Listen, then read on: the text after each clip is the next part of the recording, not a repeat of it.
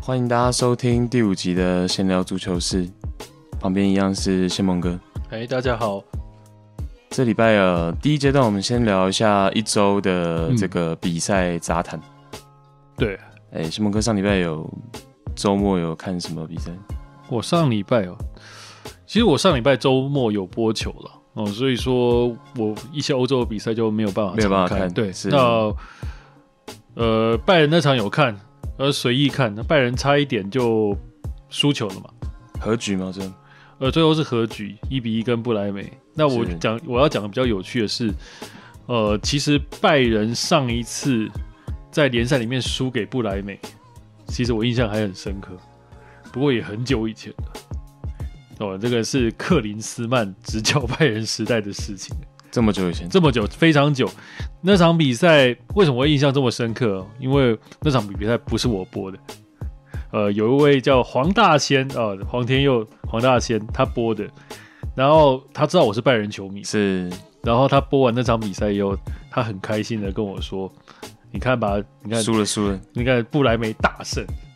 哦，那场比赛布莱梅印象中真的是非常深刻，他真的是在拜仁的主场把拜仁打得乱七八糟。拜仁那场比赛打三后卫，那个时候三后卫我记得其中有一位就是卢西欧嘛，是哦，然后就是被痛电。上半场打完，大概知道拜仁就没戏唱了。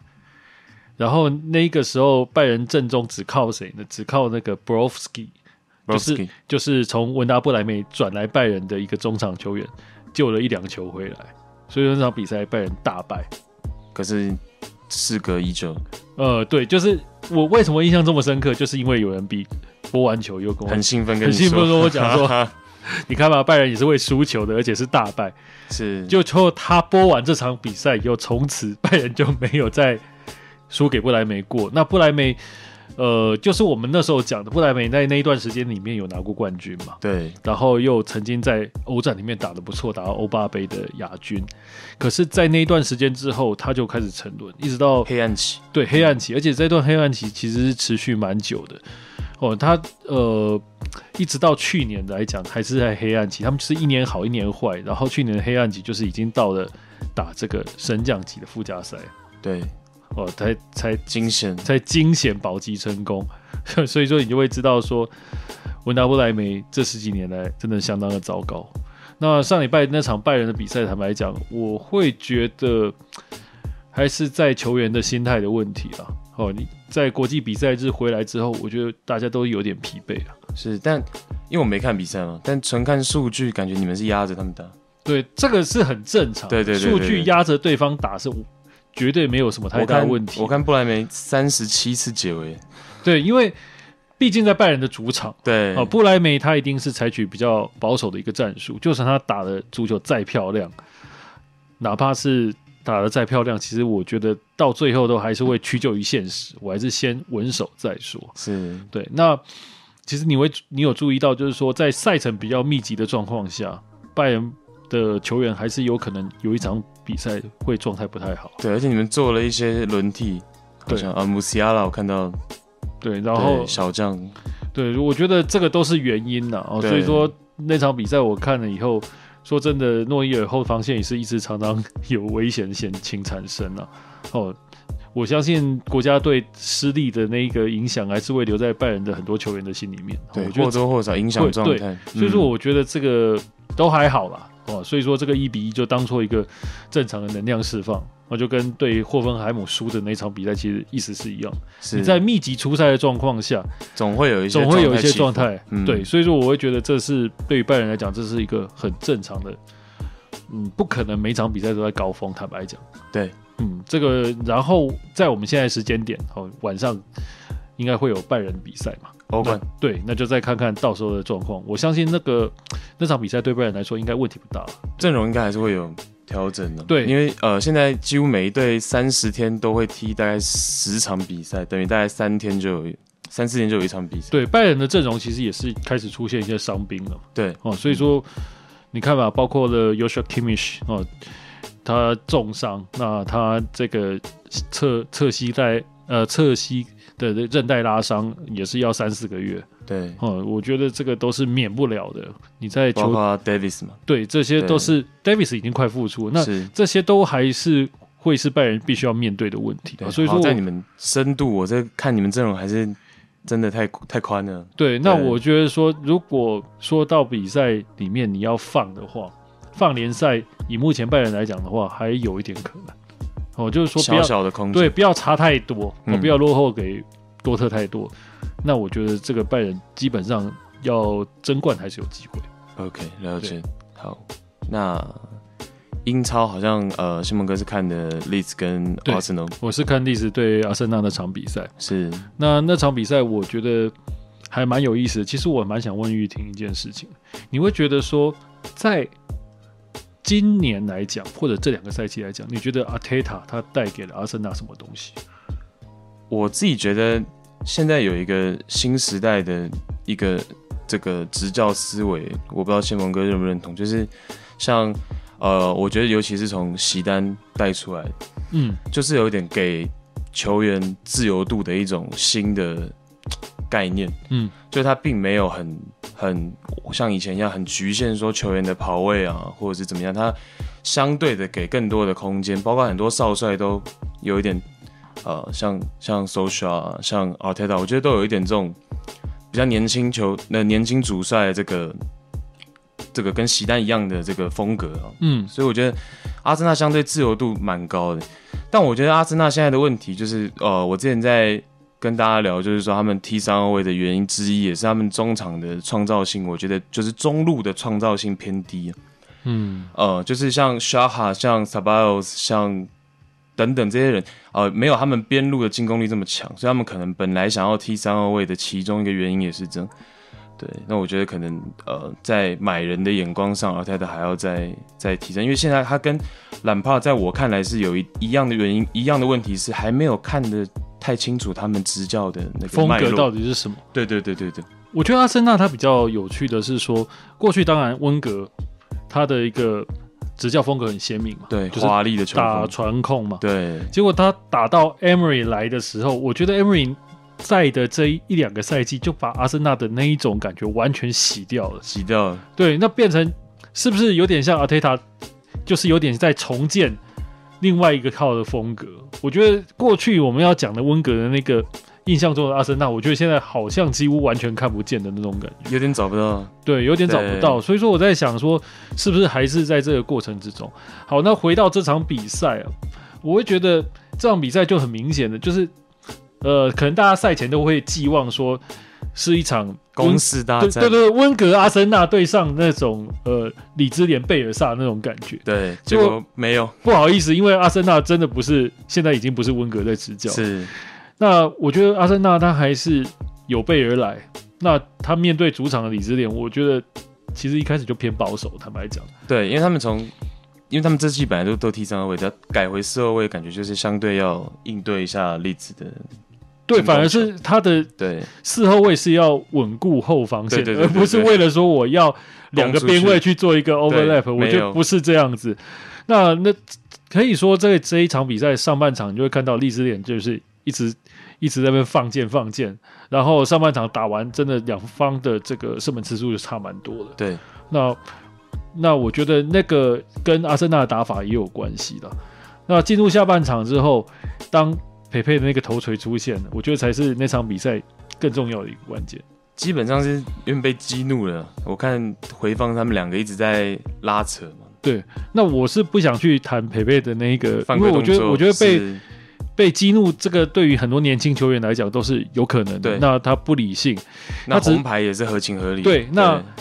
就是因为那个红牌，让这场比赛其实产生一些变化。其实阿森纳反而更容易找到机会，为什么？因为他在那场比赛里面，他在佩佩被罚下去之后，他很自然的就把奥巴梅扬后撤了。对哦，因为他觉得，也许本来阿森纳还有一点想要我要跟你打对战，哦，打对攻阵地战的那种感觉，但是等到你少打一人，其实等于是你的 game plan，大家心里面就已经有底了。哦，他把球员都往后撤，是那球员往后撤之后，其实李兹联他最有趣的就是他本来就很积极，那下半场他更加的积极。他等于是把权证他的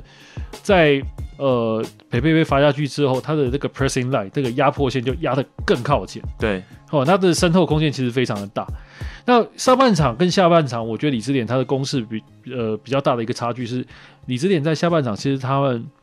射门比较不像上半场那么的积极，你可以说积极，也或者是盲目。哦，上半场你会发现他的对他们有一点失去传控的那个耐心，对，上半场他就是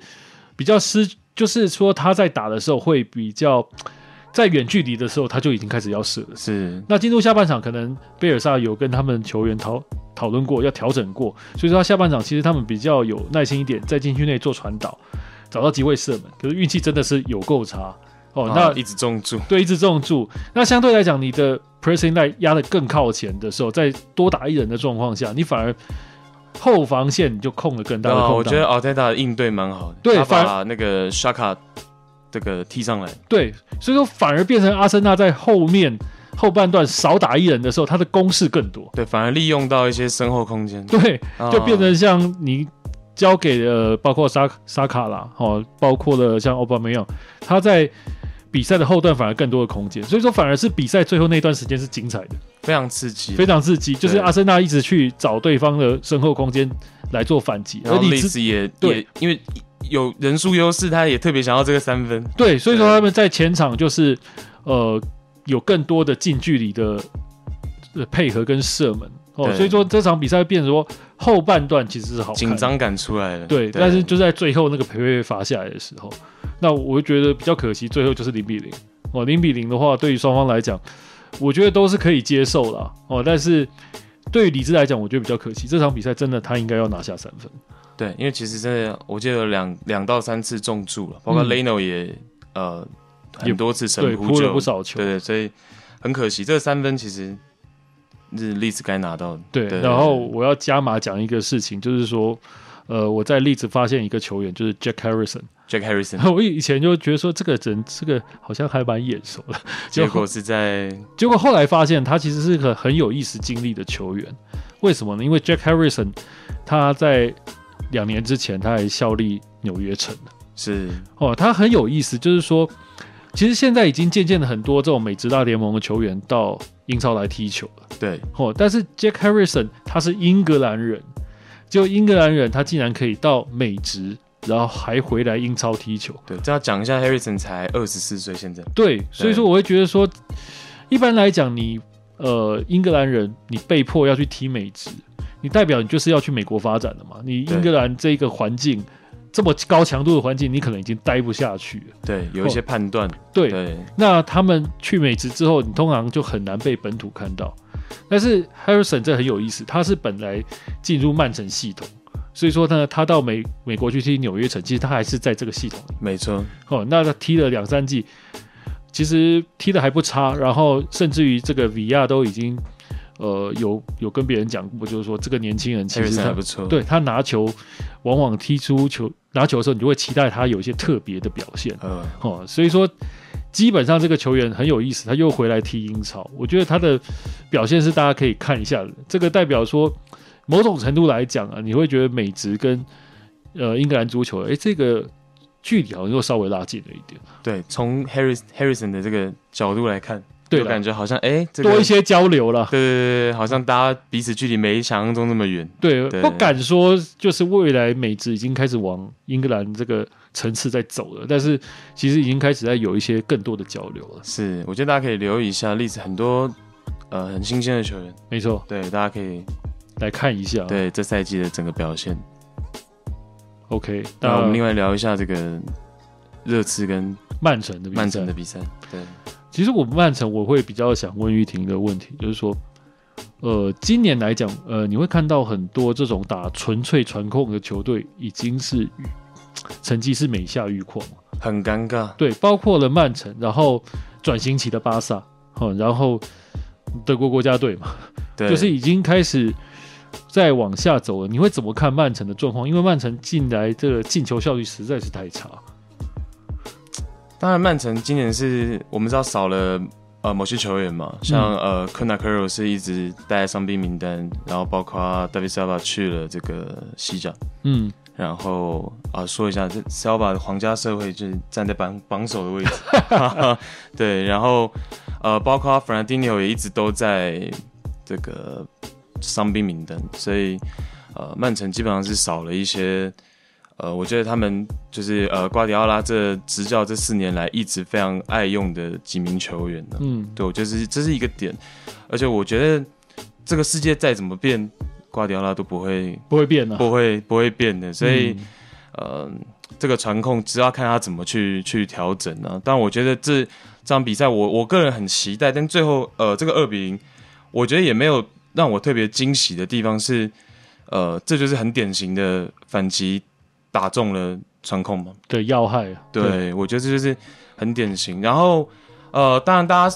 这场比赛因为先蒙哥没看嘛，但对嗯是我呃没。有看，对，实际上大家都在讲这个 Maris 的部分，因为 Maris，但我觉得 Maris 就是一个在场上要么大好，要么大坏的球员，因为他是瓜迪奥拉过去在巴萨比较没有的这样属性，就是他是一个要拿球，然后自己做很多动作的球员。以前瓜迪奥拉的提提卡卡是比较不允许有一个球员长时间拿球，像对 Maris 这样，但是呃他在曼城是特别爱用 Maris，所以呃 Maris 一旦他状态好的时候，或许就能建下一些奇功，可能能呃内切，然后射一些很漂亮的香蕉球，或者是他能传出一些助攻。但他状况不好的时候，他这个点就等于把右路直接走死。嗯嗯，对，所以觉得呃大家也不用过于去批评呃启用 Maris 或者是 Maris 现在状态好，因为其实有的时候大家说 Maris 不行了，那可是过几场 Maris 又可能梅开二度，所以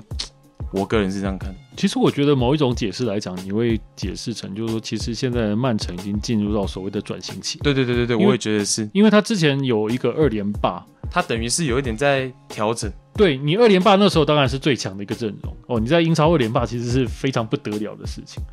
那二连霸的后第三年之后，呃，后面一年当然就遇到了利物浦就是冠军了嘛。哦，那利物浦冠军的这个状况，其实当然他的状态是特别好。那我们可以看到，在这个赛季来讲，呃，就一个比较巨观呐、就是你不要看那么细，如果你光看利物大浦局对曼城、嗯哦那场比赛，你只是用一个很概率的状况看，你会发现说，这个比赛跟我们以前印象中的利物浦对曼城是完全不一样的。是，以前的利物浦对曼城，你会发现就是，呃，曼城打得非常的主控哦，他可能控球的率控球率非常的高，然后利物浦就是专门打你的神透，因为其实克洛普是非常会打那一种神透快攻的总教练。对，对，那今年的曼城对利物浦，你会看到好像反过来，就是那场比赛是利物浦拿着球一直压着曼城打，他的控球是高的。其实，呃，你看那个 TK 塔卡球队会有一个特色，尤其是瓜帅带的球队，他在任何比赛，他不管比赛结果怎么样，其实他的控球时间都要远超过对方。对，或起码是六十趴以上。，对，六十趴已经很少了，对对对以 TK 塔卡来讲，大概七十趴以上才算多了。是过去是这样。过去是这样子对，但是那一场，呃，如果大家回头去看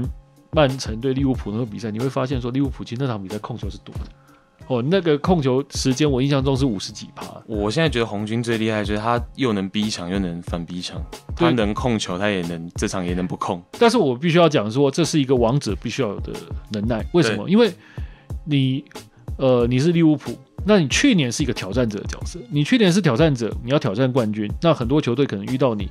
他还会想要跟你来对拼一下。但我今年是卫冕者，你是卫冕者了，你自然而然很多球队遇到你就是缩防线，对啊那对你当然没错你当然就必须要去走怎么样去传控，因为对方已经把控球权让给你，那你怎么样去主动去拆解对方，用阵地战去拆解对方？我觉得这是任何一个联赛这种超级霸主他必须要去解决的课题。对。这这礼拜另外一场利物浦跟莱斯特 City 的比赛，就莱斯特城的比赛，嗯就是又完美示范。莱斯特城一上来就把防线这个整整个三条线撤得非常的靠后，是，然后被绿浦阵地战拆解成三比零， 所以所以我觉得这是这两场比赛，热刺、曼城，然后利物浦、莱斯特城，这是大家可以如果没看比赛，我觉得也蛮值得大家看一下回放，就是典型的一个防一个一个攻嘛，嗯，一个一个控一个一个打反击，然后结果是不太一样，那、对，其实足球本来就是这么有趣了，就是说，控球时间两方加起来就一定是百分之百嘛。对，那谁控的多，谁控的少，都会影响到场上的局面，但是最后的比数也有可能不一样，那就是细节上的差异。对，因为我我在我不知道新蒙哥怎么看，不知道熟不熟那个曼城现在的那个后腰 Rodrigo，、嗯我就觉得某种程度来说，呃，弗兰迪牛还是，当然他现在偏老了嘛，嗯但是我觉得某种程度来说，弗兰迪牛就是在曼城二连霸那段时间，弗兰迪牛是很很重要的球员。哦嗯我今天看到新闻也是蛮多曼城的名宿去说啊，如果这一场比赛打热刺有弗兰迪牛在，或许就不会呃在零比二，因为他在保护防线啊，或者是他在一些防守站位、攻守的进退，我觉得弗兰迪牛是很熟悉瓜帅运作，我觉得这一个讲法是非常有道理是的，因为呃，其实不只是我们啦，哦，国内有一些其他的球评哦，我的一些后辈什么的，他们其实在分析这些呃所谓的一个球员的一个比赛的时候，他不只是看说我场上的跑动啊，或者是我场上的动作做得多漂亮，啊是他有的时候强调的是所谓一个站位。哦，你那个球员站位跟跑位，其实相对于来讲，他有点是，呃，你适不适应那个体系的一个体现、啊、坦白讲就是这样，你的对位置站得对，跑得对，你才有可能在接下来比赛中有表现。哦，我觉得这是一个很现实的问题。那尤其是瓜帅的球队，他非常现实的，他其实呃，就像刚刚呃玉婷讲到的，就是说呃，现在好像比较多开放给各各个球员自己去发挥的啊、状况。对，瓜帅其实是完全不想开放给球员去然发挥后的，就是典型完全不要，对他就是典型的控制狂啊，对简单的就是这样。呃，还有人形容他就是疯到什么程度，就是他在场上哦，场边他会一直改战术，一直改战术，而且在场边一直叫，一直比叫手，画脚，比手画脚，要你对改战术，然后。他把球员叫到旁边，就会就是你会看到他那个手手动来动去，其实那个就叫你说，我叫你要这样跑那样跑那样跑，其实他是对这种东西是非常控制的，对基本上，呃，他的球队就是一个非常一一部精密的机器了。对他的战术远比我们这样随便聊天来的细更多。，对对，就是说对我们表面上我们看到的只是这样，但其实它是连细部的一些控非制常，繁琐的。没错，对，他就会告告诉他他要怎么办。人家就是很多的，因为很多的消息都是 告诉我们说他是一个控制狂，包括他在有人不是跑去这个他们的那个休息室里面去拍他那个战术版、对战术黑板， 就是告诉大家说他就是讲到这么细，我就是要你这样跑哦。所以说他你你换了几个球员，几个球员老了哦，年纪大了或者是可伤能又了要。重新再适应啊对，我要再去调对这一部机器，所以说这个部分它必必然会进入所谓的一个转型期啦。所以说你现在这些球员，他没有办法踢出他要的足球，我觉得也还蛮正常的。对呃我你要给他一点时间啊呢。这这场比赛，我只看出了瓜迪奥拉在这个他的左嗯路 Cancelo，、然后 Brando Silva，、然后这个 Ferran Torres 的这一条路，他有特别去做一些安排了，他有让这个 Silva Torres，然后 Cancelo 很很很长时间的去做前场，但是呃，这不得不说，呃，Mourinho 的热刺已经被他调教了刚好一年，在十一月好像二十三号还是二十号是刚好满一年，呃，防守的细腻度上已经。我觉得达到了，快要达到以前莫里尼奥的球队的水准。嗯，对，像呃很多啊，他们现在的这些后卫啊，过去可能常常热刺的这些后卫，可能在呃就是呃纪录片啊什么的，莫里尼奥会说啊，像 Ariel 啊什么的，会有一些呃太容易在禁区出脚太轻浮啊，太轻率，然后会制造犯规的这种问题，现在都没有。不然你以之前的防守水准，光是刚刚我说的曼城的左路的三个人，那就足以把热刺打穿才对。所以嗯，啊，我觉得热刺的防守确实是很给力啊。然后还有就是，大家已经聊到都不想聊了，Harry Kane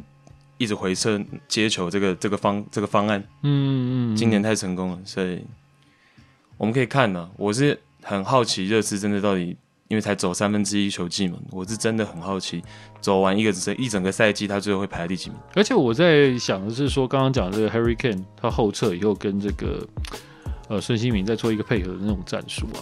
呃，也许到下半季就会有教练去发展出一个想办法去对付他的一个对对状对，况。特别真的，我我其实也一直想说，你其实就安排一个后腰或者是一个中后卫稍微施压，因为 Harry Kane 其实要转身持球转身会有一点其实蛮有意思的啊、应对该你说，因为英超或者是各各个赛事都一样，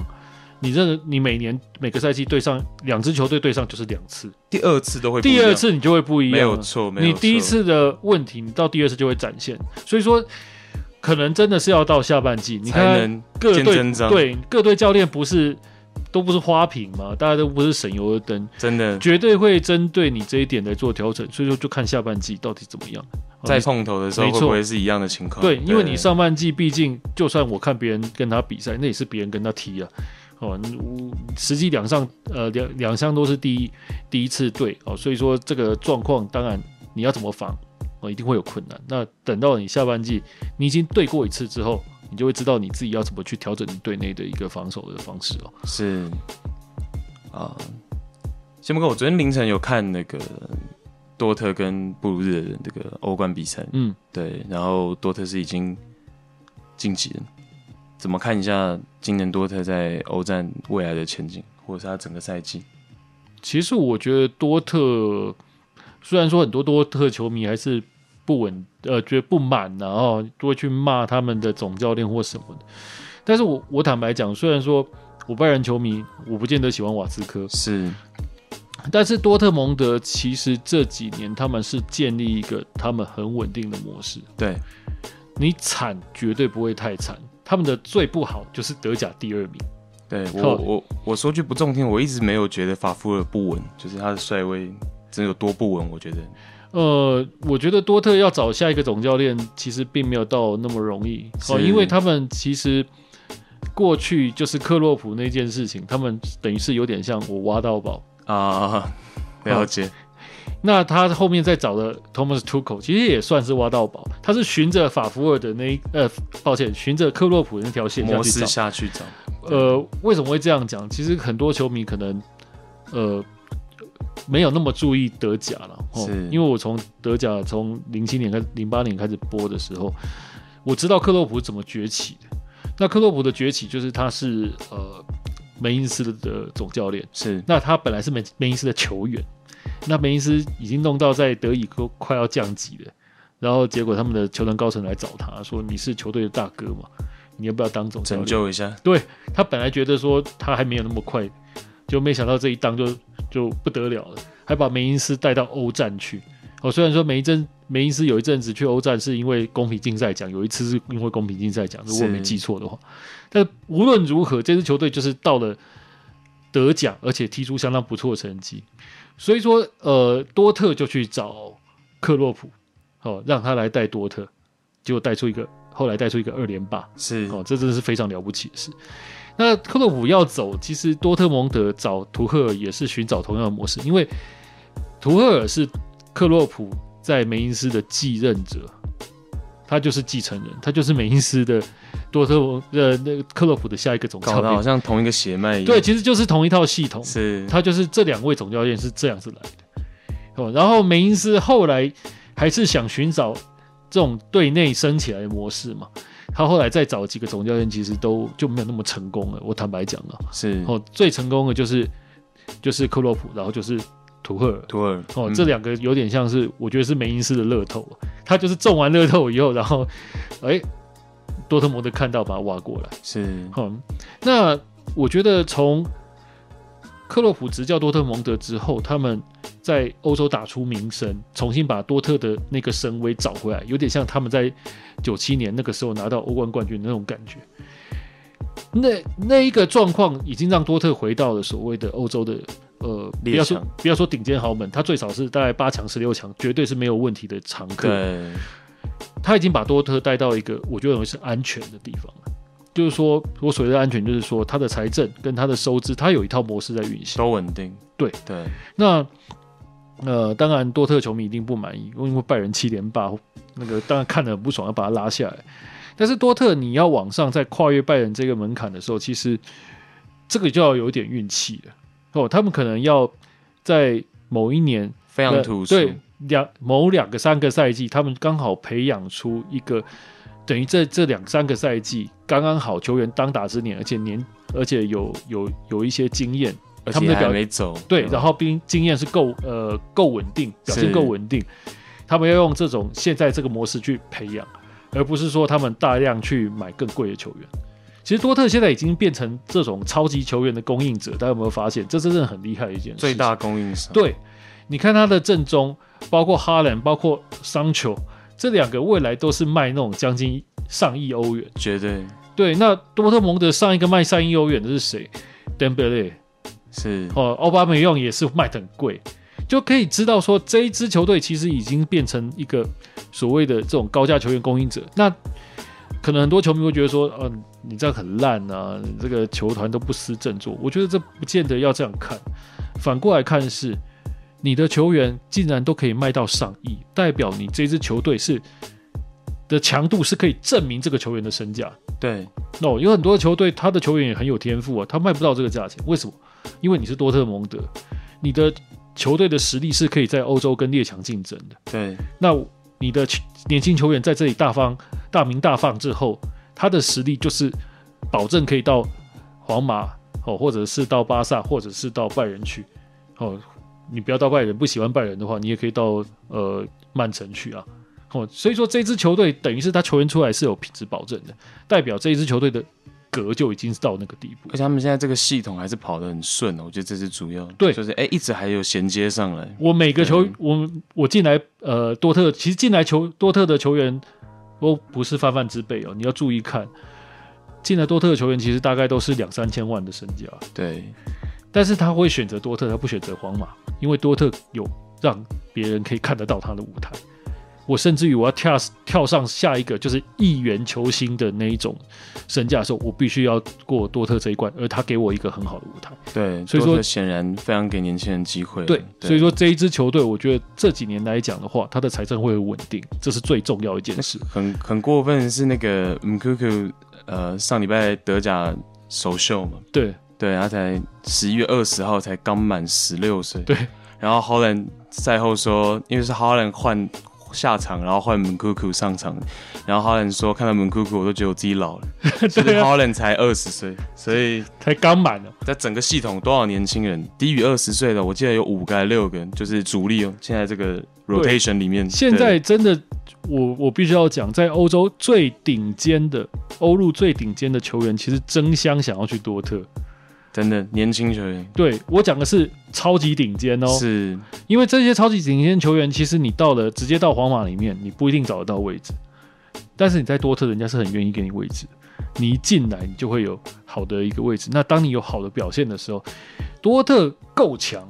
我可以在欧冠里面打进八强甚至四强，冠军也不是不可能。那这样子的一个舞台，说真的，一个年轻球员，我是超级天才的话，我当然会想去试试看。是，所以说，这样子的多特是其实也蛮好的啦，嗯真的是蛮好的他们自己自己的模式我必须要讲，这有点对像以前阿贾克斯的升级版。啊，是那真的你未来会不会走到像阿贾克斯那样？我觉得是有可能的。那重点就是说，你那一年找到的年轻球员是不是够多？是那你那一年的运气是不是够好？然后你那一年的表现是不是够稳定？我觉得这很重要。哦，那当然，你说你要德甲冠军，嗯，现在比较困难还是是，要越过那对，个你要高山啊越过拜仁这个对障碍了。哦，那这个拜仁这个障碍，说真的，很多的多特球迷会很恨拜仁去挖多特的球员。其实这个这几年来讲已经比较少了啦，这个状况其实真的比较少确了。确实，这要帮帮多特呃帮拜仁讲一下哈，这几年这两队这样子转的方式，哈、哦，就是拜仁去挖多特年轻球员这件事情，我我觉 h u 得 m i l s 之后是没有了，几乎是没有了啦。对哦，但是无论如何，我觉得多特蒙德是有机会去跨过这个所谓的高墙，我觉得持续攻坚呢、也不是说这赛季，我觉得这赛季也是机会也不小，因为你只对要每年一直在这个水准以上的话，没错，你的财政健全嘛，那你怎么可能会没有机会冠军？你对今天只是说刚好遇到呃拜仁，现在刚好也状况还不错，对我我只能说那个呃上上周那个呃国家德比又输是真的对多特来说有点很可伤惜了。我觉得那是很可惜自信心的问题。啊，真的可惜。可是那一场比赛，我必须要讲，多特蒙德那场比赛，我看到的是很有自信的多特。对哦，OK，我觉得我觉得而且在落后也没有到很慌，对，所以说对这个比起过去，呃，去个去年上个赛季的国家德比比起来，多特蒙德这一点很棒、啊。所以说，在下半季会怎样，我坦白讲不知道。那今年这个赛季，谁是德甲冠军，非常难讲。先我们跟你怎么看 Holland 的潜力？人的潜力，我觉得他根本是个怪物、啊。真的是这那个时候在看那个德国国家德比的时候，呃，他的基本上他几乎没有所谓的缺点，技术很全面，技术很全面，然又后高又能盘，然后对，然后他的体能非常的可怕，而且我觉得他最好的地方是，就是还没有加入队后，我就看到他最好的地方是他对越位线的那个控管，对很完美。而且对你看哦，呃，其实 y o s h a Kimmich 什么受伤，就是因为去铲哈人，可是啊你去是铲哈人，你完全连他的球都碰不到，他只是稍微用他的长脚稍微拨一下，对他拿球的优势也在他这个身板非常的高，脚很长，对，然后他保的护球，对，然后他的这种所谓的灵活度又不输以前的伊布，对我觉得 Holland 真的是很有前途。非常有前途。所以说对他这个赛季的场均越位，我记得是零点七，然嗯后 Lewandowski 是一。呃，当然零点七，但一也不错，但是零点七真的是一个呃，我查下来的数据算是非常夸张的，对，所以单说场才零点七次越位，所以所以说，我觉得这样子的一个球员哦，嗯，你下一场再遇到拜仁，我觉得都很难讲。那场比赛，我真心觉得拜仁是遇到压力了。对我我想稍微嘴一下，讲到越位想嘴一下那个 Morata，嗯，那个对岸的球迷现在都叫 Morata 是那个越王勾 践， 对，是一个非常会越位的中锋啊，所以越王勾 践。对，越王勾践，还蛮我觉得蛮好的形容词。对，对啊但中锋会不会越位，我觉得有的时候也是有差。对，Morata 他当然就是一个比较属于身材像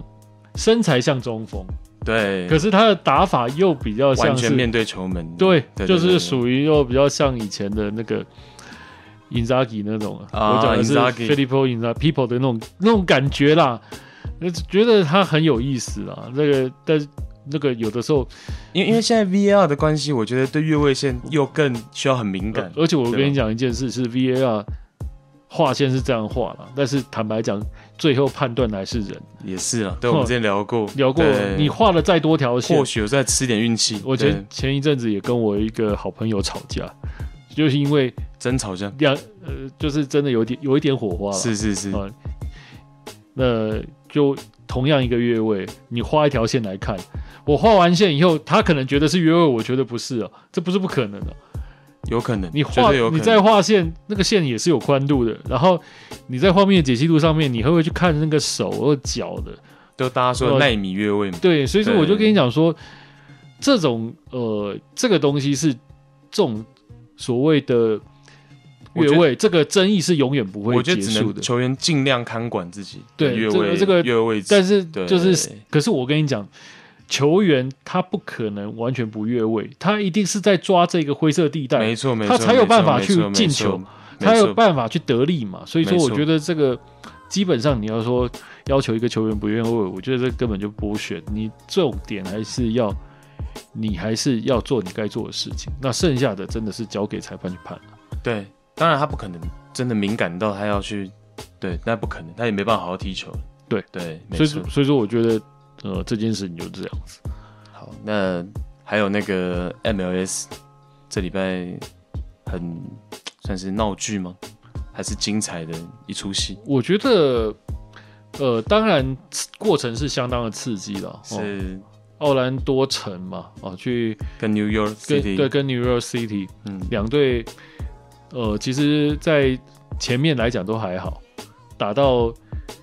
是一个一比一嘛，后来打到这个延长赛，延长赛大家就没力了，嗯，所以就开始就比较小心踢，然后最后就就在等 PK 大战， PK 大战，比 PK 嗯大战，结果发生一件很有趣的事，就是呃，奥兰多城的那个球呃球那个门将 Galaxy，他在比赛在这个十二码罚球 PK 大战里面，是他吃到一张黄牌，所以说他两黄弯一红被罚下去了。对哦，那个黄牌是怎么来的？这个就要讲一下，因为在这这一年来讲，国际足总的那个应该规定，应该不不能说国际足总，就是他们国际呃那叫什么足球协会联合理事会 IFAB 啊，就是管那个规则的那一个。他们是今年其实教练要有个重点，就是 VAR 去抓那个所谓的门将，他在罚这个 PK 的时候，他有没有最后的脚有没有留在那个线门上线上？这个很对重要，没有留在门线上会被判黄牌，这这赛季以来已经很多对例子，对，就很很很好巧不巧的，刚好就在 PK 里面，他扑下一球，结果那一球最后 VR 检视他的脚已经离线。对，而且本来那球是制胜的，哎、对对，本来那球有可能制胜，对对对对，扑掉就制胜，对，对，结果呢，两黄换一红，他下去了。等一下他就是被裁判这样吹的时候，他去稍微 argue 了一下，结果他就两黄换一红，嗯结果就下去了。然后你十二码罚球大战、点球大战里面有有门将被罚下去，已经够够夸张。那问题是那个时候第一时间，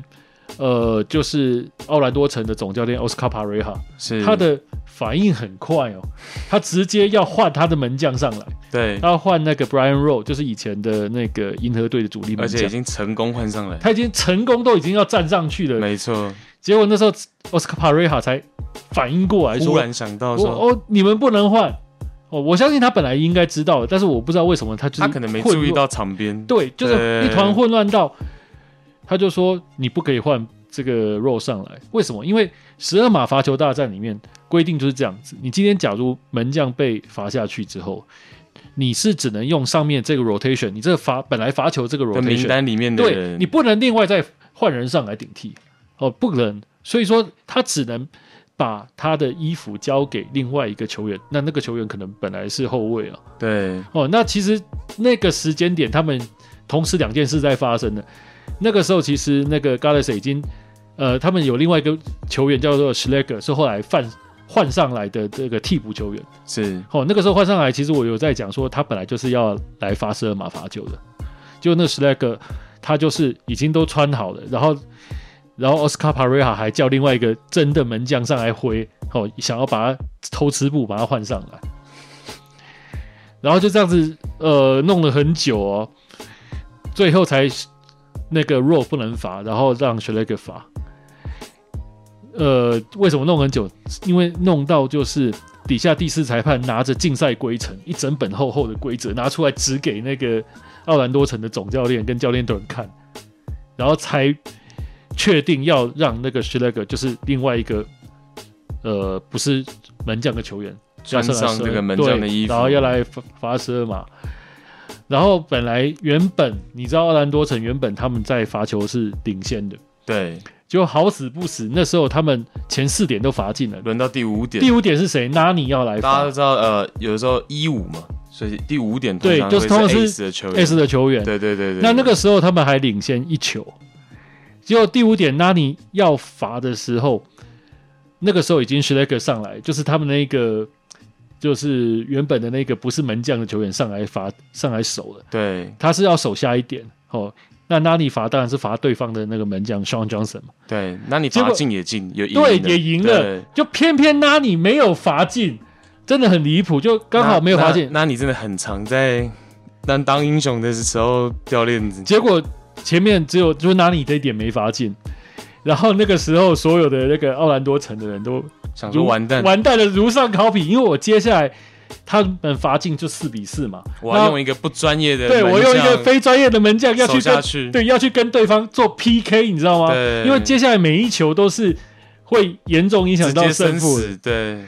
对。结果没想到，这个有的时候上天就是这样，他机会就是要做给别人嘛。眷顾啊，对，眷顾就真的眷是顾就那个 Schlecker，就是那个不是门将的球员，他竟然在第七点的时候还扑到了。真的，哎呀哎呀，前面两点铺的其实蛮别扭，对结，果在第七点居然你看那个姿势就知道他没有在练完全门，对完全没有对在对练门将。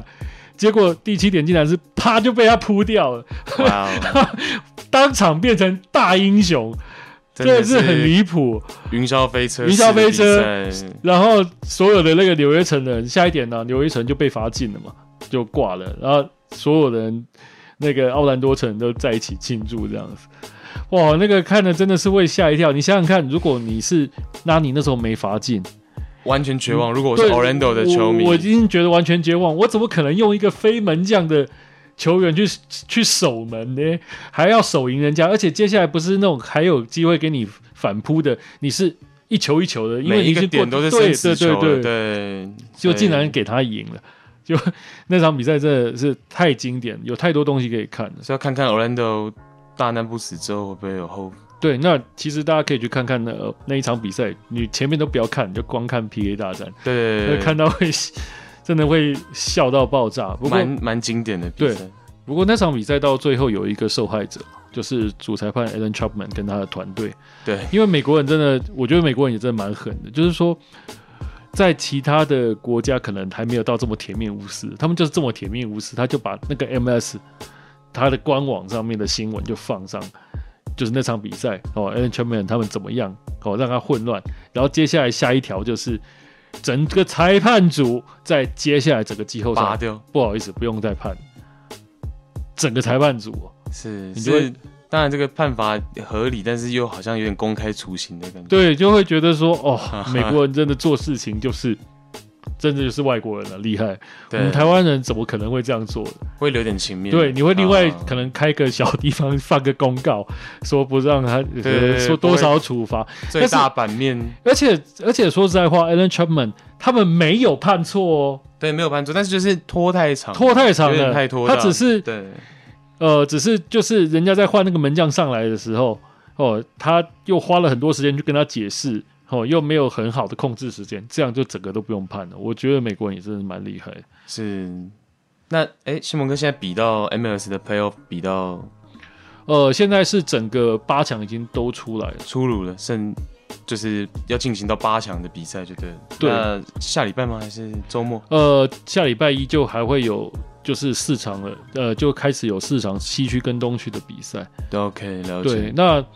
当然在第一轮比较让人讶异，就是今年呃就是最强的拿到那个支持者盾冠军的这个费城联输球了，今天输球了，他零比二输给了新英格兰。场面上很场面上其实也没有到完全占优势，这是让我觉得最讶异的地方。是他们今年，而且你想想看呢、他是种子，所以说他是在主场。今年他们在主场，哦，在这个 Subaru Park，他们是九战全胜，从来没有输过球。哦，九战全胜，连平局都没有，没想到每场都赢哦。而且他们今年遇到了新英格兰，也没有输过。是然后呢，他们在球季赛里面四十四颗进球，二十颗失球，都是整个东区最好的一支球队。结果遇到新英格兰， 竟然是挂了。我觉得这个也是蛮刺激，这种美职的季后赛其实还蛮好玩的啦，就而且一是场定生死嘛，对你可以放轻松有时候来真的是可以放轻松来看呢、哦，我觉得都会有一有些惊喜对，有一些惊喜。是对，我觉得这个是还蛮值得看的。好。那呃，我们第一阶段就聊到这。 OK， OK，那第二阶段回来跟新蒙哥一起聊一下这个台湾的气象。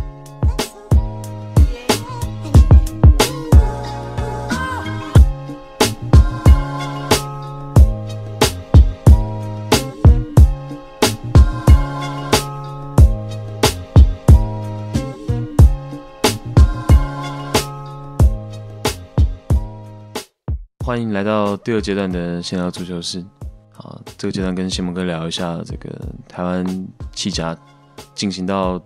本周是到第二的最后一轮对，本周要踢最后一轮了，封关战。封关战。对对，那、呃这是我们弃甲第几年？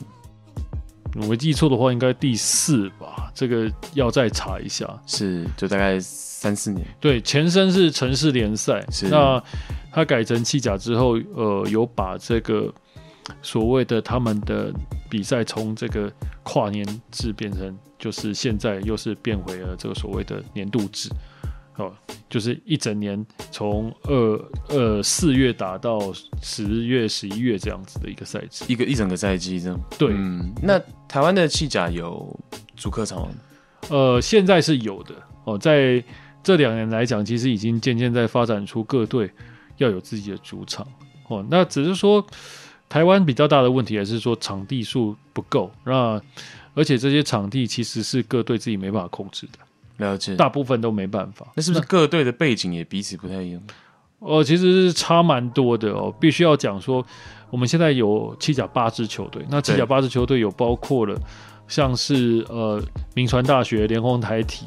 哦，就是它本身就是大学队。了解，那红狮 FC 大部分的球员现在也都是这个台北大学的，哦北师大的。那原本呢、原本它是一个比较像是有国外俱乐部的，呃，国外球员的这种俱乐部，就是很多的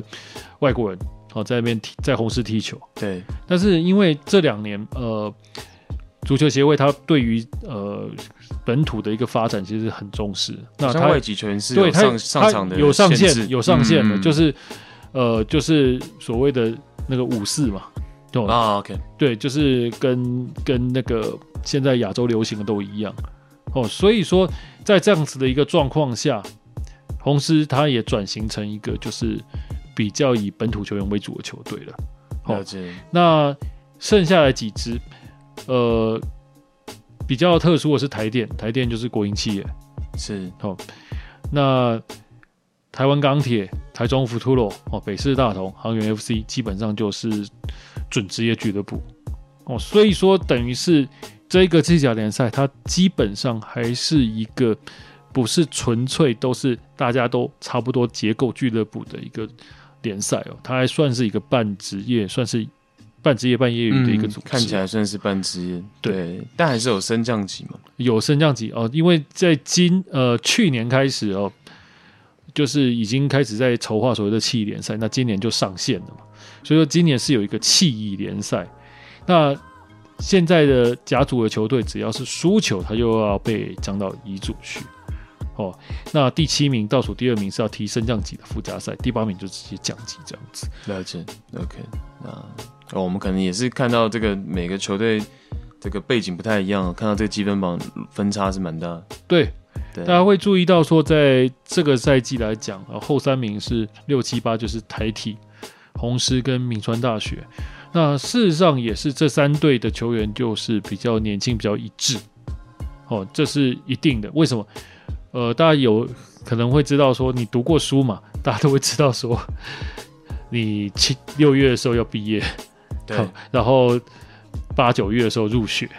哦，所以说比较有趣的是，呃，在台台湾台甲联赛来讲，你到了季呃中季中第三循环，哦，第二循环跟第三循环之间，所有的这种所谓的学校球队，他就要换血。所以学生球员为主体的球队，它就会有一个小小的震动。有的时候还蛮大的呃 OK 因为你是毕业潮嘛，对对对，哦他可要能最成熟的那些球员刚好要对，要离毕开业了，嗯然后有一些新的球员进来，那新的球员一定是高中毕业进来的嘛，对，那他的成熟度应该是不不及这些在大学踢四年的球员啊。啊，我念给大家听一下，台体今年是到现在二十轮是十七分，嗯然后红狮是九分，明传大学是五分，然后第五名的航员有三十三分，对，所以落差确实是蛮大的，确实是蛮大的，对因为在他们上面的前五名，那些都是他们的学长，那甚至于呃每一队都有洋将。对哦那呃，新梦哥，我想问是说，那你觉得像六七八这样以学生球员为主体的球队，那他这样子踢呃七甲，能够让这些学生球员获得到东西吗？其实学生球员是获得得到东西的，因为毕竟你面对是比你自己强的对手，是绝对获得到东西的。哦，你一定会在经验方面、那种强度方面是有有所成长了。哦，但是是不是能够这么有计划？因为你每场比赛常会有的时候是输的，讲讲难听点还是会比较惨一点的。对，哦，那这种状况是不是能让你有一些获得？我坦白讲，这当然跟你平常比赛都是高竞争，然后你跟对手是实力相当那个状还况是有，一还是有点落差差距了、嗯哦。嗯嗯所以说我不能保证说他们一定可以获得很多东西，但是我觉得一定是有所学的。你反倒是前面几名的球队，假如你今天前后的落差太大，哦，你反而前面几名的球队，它的强度就会降低，它的竞争强度就会降低。 OK，了解，呃，其实这今这两年来讲，我觉得虽然说还是积分差差蛮多，但是我有看实际的比赛，是呃，我觉得现在还好，在过去几年，可能在五年前，有的球队的实力就差很多，有有的球队甚至于他是找大学乙组的球员为主，哦，那他放上来跟全国最强的等级的球员来打，那个分数跟比比今年真的差更多，可能什么零比十一那种比数都都会出现，都会出现。今年这个状况，我觉得坦白讲已经是比较没那么严重。我举个例子，今年的台电，其实他为什么会没有拿到冠军？其实他被脸红台体大概咬了两口， 真的蛮夸张的。然后被这个他两场比赛较下游的球队对咬两次，并不是说海体就没有机会打败台电是哦，只是说比较困难而已。但事实上这件事情是有发生的，有被绊到过，有被绊到过的哦，所以说这个并没有我们想象中的差距这么大。不过现在说真的就是自然淘汰，因为我们有一个乙级联赛，好、对，那你不够好的球队自然就会被淘汰到乙级去，哦，那它会自然会自动做一些调整。那我们未来可以预见的，我们认为啦，哦，俱乐部会越来越多，那以大学为主的球队很有可能在接下来就会比较渐渐的没有办法在这个联赛的这个顶级联赛的榜上面，哦，包括台电也是一样。我在未来所有球队职业化之后，台电现在可能是一个好的选择，因为台电现在是呃，他的球队里面球员还是有公务员的身份，是那很多想要稳定的球员一个选项，还是对会去，它是一个好的，它是一个选项，了解，所以说它还是可以聚集很多。虽然说它没有洋将，但是它聚集很多好的国脚，哦，好的选手。明白，对，但是在未来，假如我其他球队的财力都加强以后，呃，我这种呃国营企业的一个优势是不是还会存在？这就很难讲了。哦，那很有可能，我觉得会遇见的是一些真正的比较私营的俱乐部，你只要经营的好，你的成绩是会往上走的。哦，所以说会把一些呃渐渐的这个联赛会自动转化成就是往职业化的一个趋势了。我觉得这是所以还是避免乐观不了其成，对我觉得是乐观其成的。哦了解，对，嗯那尤其你像这些大学球队，也许到后来他真的会很清楚的分流，他会变成他要去打，就是可能他完全就是去打自己的大学的联赛去了。对，因为他现在是有些球员是要两边踢了，呃，其实对大部分都是两都是对对对要打对大对专杯，我讲又要嗯白一点，打对，就西甲像哦嗯台体啦，或者是名传或红狮里面的球员，其实你要嘛，红狮只是名字不一样啦，我懂哦我懂但是但是名嗯传跟气台体这个名字都一样，他们基本上就是台体跟名传大学的，那他们要去打大专杯、大专联赛也是这些人哦，所以说他们等于是说互相练兵了哦，就是说我在气甲打，我也是磨练球员。那对他们最重要的还是大专大杯学嘛联赛，大学联赛嘛，嗯所以说他们还是会在大学联赛里所以面有就一是全力出赛，有一点这样主子战场是在另外一边的感觉，对。嗯，那所以说，在这样子的一个想法下，我觉得免不了未来就是大学球队会跟呃我们现在看到这些职业，就是往职业迈进的球队会去做脱钩啊。我觉得他们会分流，会很自然的分流哦。那未来大学球队它的生存空间可能，因为台湾的球员毕竟现在还是不够多嘛，是也许也有可能他们变成一个用签约的方式，它变成某些球队的小联盟也不一定。哎，这也是一哦个，这我觉得想是法也是，个方法。对对对，哦，我觉得这个个是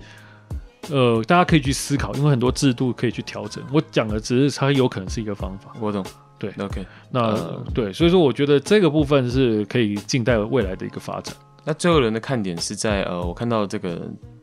进球榜上面还有一些这个可能性。对，对非常的激烈哦。那嗯原本呢、我我们在呃，应该是这样讲，就是说，其实，在这一轮名次大概都已经确定了。对，哦，那最后一轮其实最值得收看的一场焦点大战是北师大同对台湾钢铁。哦，虽然说是第一名跟第四名，但是它是金靴奖之争，而且你要知道说，呃，你要知道说，其实强弱队来讲，你遇到弱队，当然你就是刷数据的好机会嘛。对，那结果呢？我们看到现在进球榜前五名哦，第五名李李佳慧真的是差的比较远了、啊你要一场比赛进八颗，要不太可能。 不太可能。那剩下的四名就有机会了。我们先跟大家简单介绍一下哦。第一名就是这个呃北师大同的安以恩好，到目前是十九球。是那台中福图罗的朱义成跟他并列，跟他并列，都是十九球。是那台钢的两位哦，一位是 Marco 啊、Mark f e n e l e s 是十八球，哦差了一球。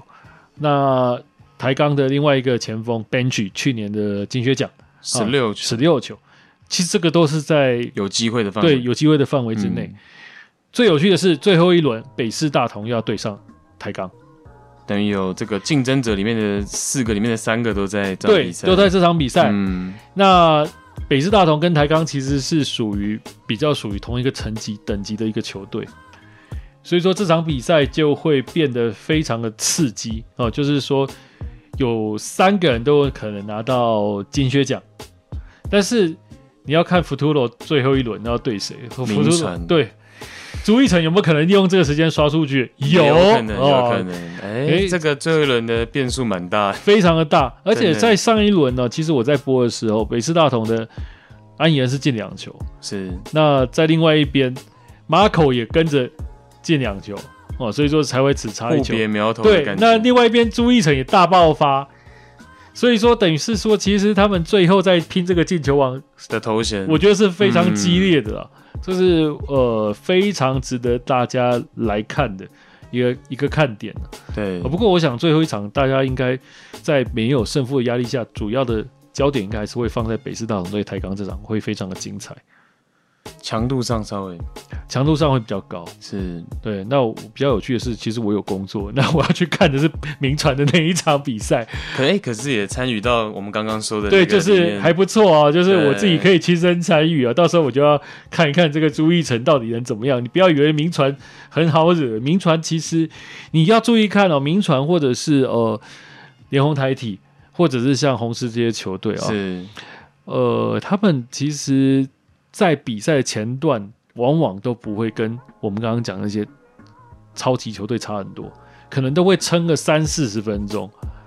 然后开始可能出现一些续航的问题，对续养问题、犯错、掉球，接下来他们才会输球，是哦，比较不容易翻盘。但是你只要不小心给他们先进一球的话，那场比赛搞不好就不太一样。所以说这些球队其实并没有我们想象的差那么多，因为毕竟这些球员其实他们毕业以后就是要进前面的那几支球队嘛。没错，哦所以也还是有可能性，哎、守住这个有可能啊，因注意为层像我今年嗯我也是播了红狮的比赛，就刚好运气不错，播完他前两场就拿了四分的积分，我播到了四分的积分，我播过两场而已，就是拿四分 OK，、哦，你就会知道说这支球队其实年轻人呐、啊只是不稳定，但是你说还有没有可能威胁到我们前面讲那几支球队？我跟你讲未必哦，名传其实每次看他踢，你就会觉得说他踢的球是很漂亮哦，他差是差在嗯最后那个进球的那个 finish，他就是没有办法比别人好。这个这一点也是年轻球员他必须要再加强的了。了解 OK。明传大学呃二十轮失四十八分，也没有没有我们想的这么多了。其实没有到很多，对啊，所以哦其实哎、最后一轮这个到底谁是金靴奖的得主，还大有变数。对，有非常大的变数。那不过有一个比较可惜的，我必须要讲，就是你这前四名的金靴奖领先者没有半个是台湾人，这个是我觉得比较可惜的。那、哦呃，西蒙哥觉得呃，我我我觉得啦，呃，有几个点，就是说，呃，其实这个在各国联赛我觉得都一样，你不要讲是台湾，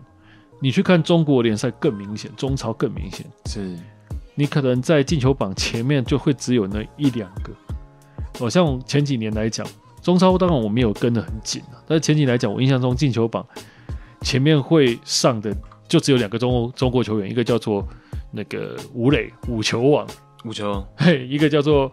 郜林呃郜林斯曼，哦，就只有也是一个球王，就只有这两个 人会在中超的进球榜里面前十名出现的，前五名不要说前十名。是其他的球员都全部都是清一色的外援，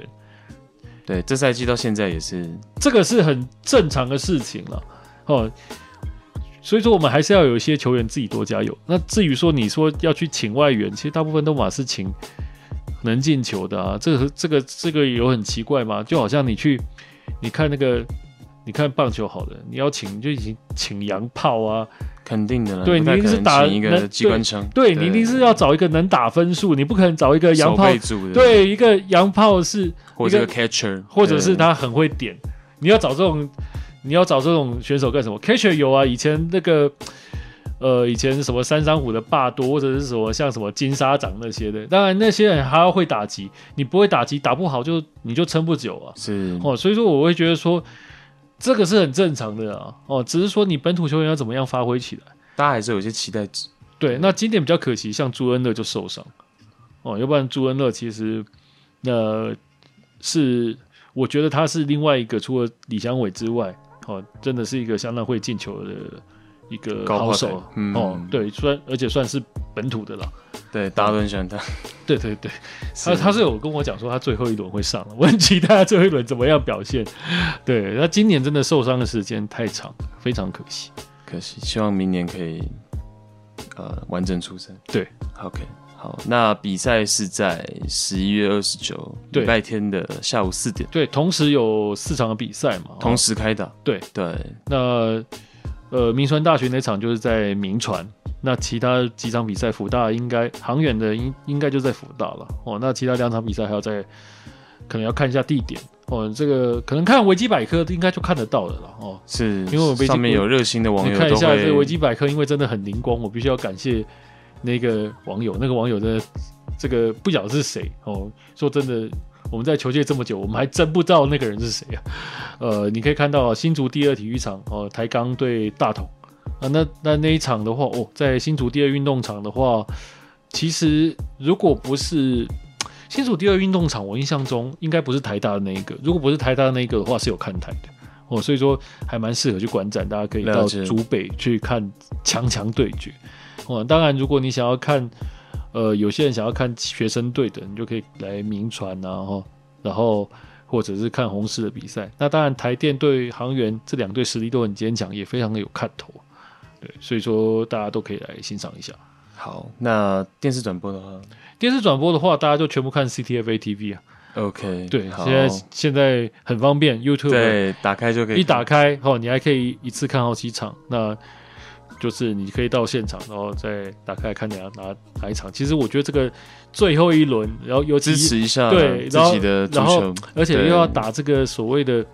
这种这个进进球大战呢、所以说你可以到其中一场，然后另外一场就打开手机来看，我觉得也是蛮好的。同时关切一下。对有哎点这边有人进球就这哎个这个在看一英下另外一边，在英超就常会发生这最种后事一情轮对 decision 绝 day 啊，对大家还记得吗？以前曼城跟曼联哦，这个应该是哇二零一零还是一一吧，还是一二我忘记了，就是一二一二一二啦，对就对对是对对那个都真的是拼到最后一 刻。就是曼联比完赛都还在看这个曼城跟这个 QPR 的比赛，对，那对曼城、曼联都已经准备要庆祝了，结果，呃，曼城给你这样子来这一下，我觉得这也是看足球一种乐趣了。对，或许哎、我们金靴也能上演这样的戏嘛？对哎、所以大家可以关切一下，没错我是真的觉得支持一下我们自己的本土的足球哦，觉得要，那是我们的根啊呢。是好。第五集的闲聊足球就到这边，啊，谢谢。好，谢谢大家收听，拜拜。